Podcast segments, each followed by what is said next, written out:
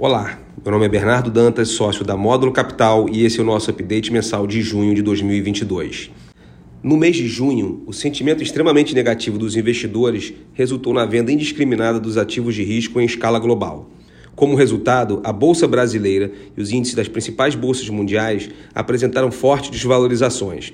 O Ibovespa terminou o mês caindo 11,5% em reais, 19,4% em dólares, com o S&P e o Nasdaq no vermelho com menos 8,4% e menos 8,7% em dólares, respectivamente.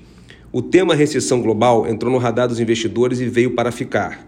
Após o aumento de 75 pontos base nos juros americanos, maior alta das últimas três décadas, e a sinalização do Banco Central Americano, Fed, que pretende entrar em território restritivo rapidamente, a probabilidade de termos uma recessão já no segundo semestre e no próximo ano aumentou consideravelmente.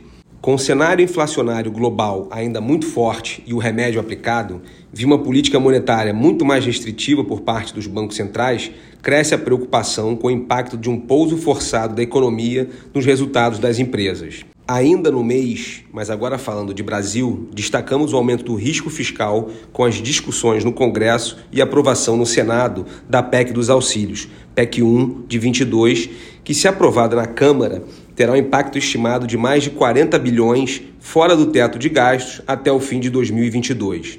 A maior preocupação é que os benefícios temporários virem permanentes, aumento de 600 reais do Auxílio Brasil, com a zeragem da fila, e auxílio caminhoneiro de 1.000 reais por mês, dentre outros. Continuamos cautelosos diante do cenário externo bem desafiador, com a aceleração por parte dos bancos centrais do aperto monetário, inflação ainda muito elevada e persistente, e um segundo semestre com eleições polarizadas no Brasil e com os impactos no fiscal do país. A volatilidade deve continuar elevada e os valuations atrativos para o investidor de longo prazo. Portfólio e atribuição. Em junho, diante do forte movimento de risk-off e da queda do Ibovespa, nenhum setor contribuiu positivamente para a performance do fundo. Entretanto, vale destacar a característica defensiva do setor de utilidades públicas, Eletrobras e Coelce. Do lado detrator, destacamos o setor de consumo e varejo, Americanas e Natura. Em relação ao portfólio, não fizemos nenhum movimento relevante mas estamos estudando algumas oportunidades de investimento em empresas que parecem ter uma simetria muito favorável. Esse foi o nosso update mensal de junho de 2022.